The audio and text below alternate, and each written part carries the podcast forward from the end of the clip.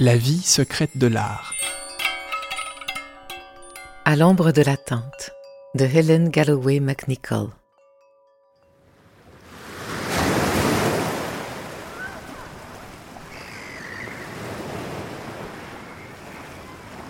J'ai dix ans aujourd'hui. Pour célébrer ça, et parce que maman sait que j'adore le bruit des vagues, elle m'emmène à la plage. J'aime observer en retrait. Maman est comme moi. Nous aimons davantage regarder les gens se baigner que de plonger à l'eau nous-mêmes.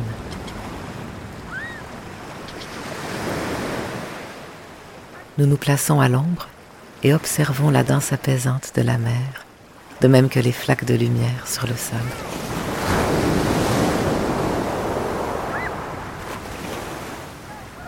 Mais ma mère a un second cadeau pour moi, un cadeau précieux. Elle m'explique que ma grand-mère a tenu son journal intime de ses 10 à 20 ans, un immense journal épais comme un dictionnaire, capable d'accueillir mille vies, mille phrases, mille dessins. Grand-maman y racontait tout, ses joies et ses peines. Puis, quand ma mère a eu dix ans, elle lui a remis ce journal. À son tour, ma mère a tenu le même journal de ses 10 à 20 ans. Elle y a surtout raconté ce qui la mettait en joie, la peinture. Et maintenant, c'est mon tour. Je viens tout juste d'hériter de ce journal intime familial, celui de ma mère, légué par la sienne. Je mêle ma calligraphie à celle de ma mère et ma grand-mère. Je mêle mes drames à ceux de ma mère et ma grand-mère. Je mêle mes joies à celles de ma mère et ma grand-mère.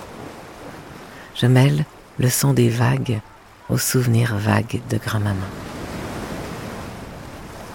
Cette tradition, je l'aime et je la trouve belle. Je veux la perpétrer. Un jour, j'aurai mon propre enfant je l'emmènerai à l'ombre sur une plage comme celle-ci.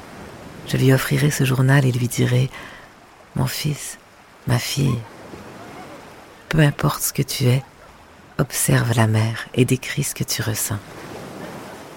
Et intéresse-toi à ce que les autres ont ressenti avant toi.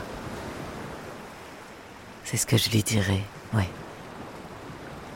Pour l'heure, j'ai encore tout à vivre et à raconter.